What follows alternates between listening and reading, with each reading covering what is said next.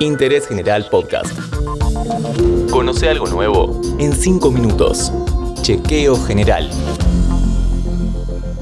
Hola, ¿cómo están? Bienvenidos y bienvenidas a un nuevo podcast de Interés General.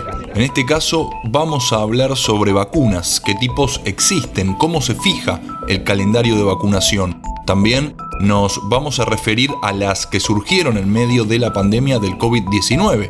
¿Cuáles son las diferencias entre las de cada laboratorio? Para charlar de este tema llamamos a una especialista.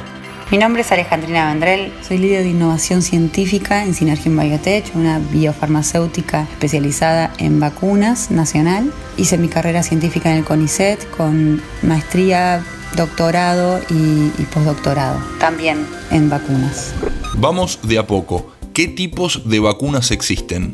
Existen diferentes tipos de vacunas. Dentro de las clásicas están las que se basan en el mismo patógeno que causa la enfermedad. Puede ser inactivado o atenuado. Otro tipo de vacunas son las que utilizan la toxina inactivada como vacuna, como por ejemplo la del tétanos o la de difteria. También están las vacunas que se basan en subunidades o, o distintas porciones del patógeno, como la de la gripe, que tiene la hemaglutinina. Dentro de las vacunas más modernas están las basadas en vectores virales, en los que se utiliza un virus inocuo que lleva un antígeno del patógeno. Este es el caso de la vacuna contra el ébola. Y por último, las más modernas son las que utilizan el ARN mensajero, que sería como el código necesario para expresar la proteína del patógeno. Y este es el caso de la vacuna contra el coronavirus que, de Pfizer y de Moderna. Sigamos con lo general. ¿Cómo se fija el calendario de vacunación? El calendario de vacunación lo establece la Dirección de Control de Enfermedades Inmunoprevenibles de la Nación, que es parte del Ministerio de Salud. Estos a su vez toman consejo de la Comisión Nacional de Inmunizaciones, una comisión de expertos que asesora sobre las enfermedades, sobre las inmunizaciones, sobre las diferentes vacunas existentes. Y ellos a su vez están muy vinculados con la OMS, que hace estudios a nivel global, epidemiológicos y de las distintas vacunas y de las tecnologías que existen, para tomar decisiones de costo de beneficio de vacunar a la población para prevenir ciertas enfermedades.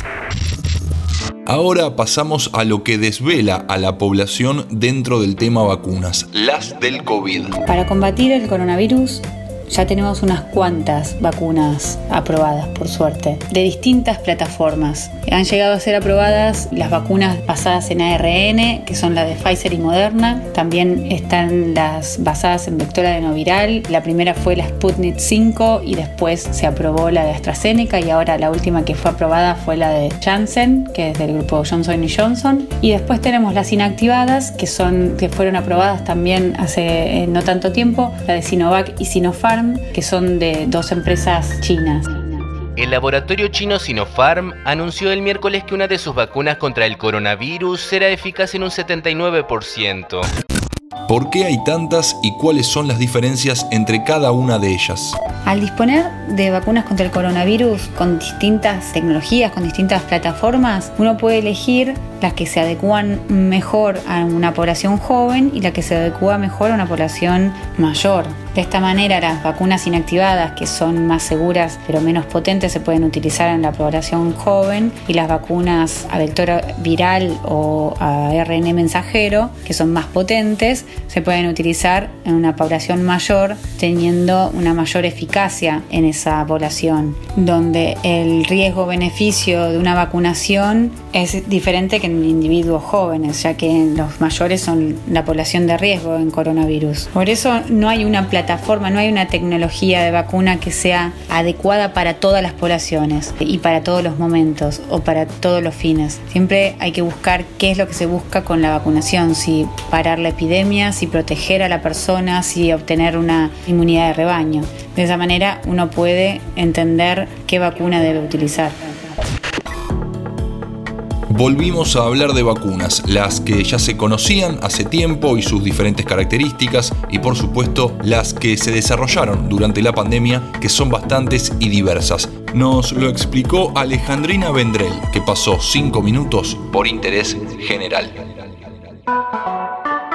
Interés General Podcast.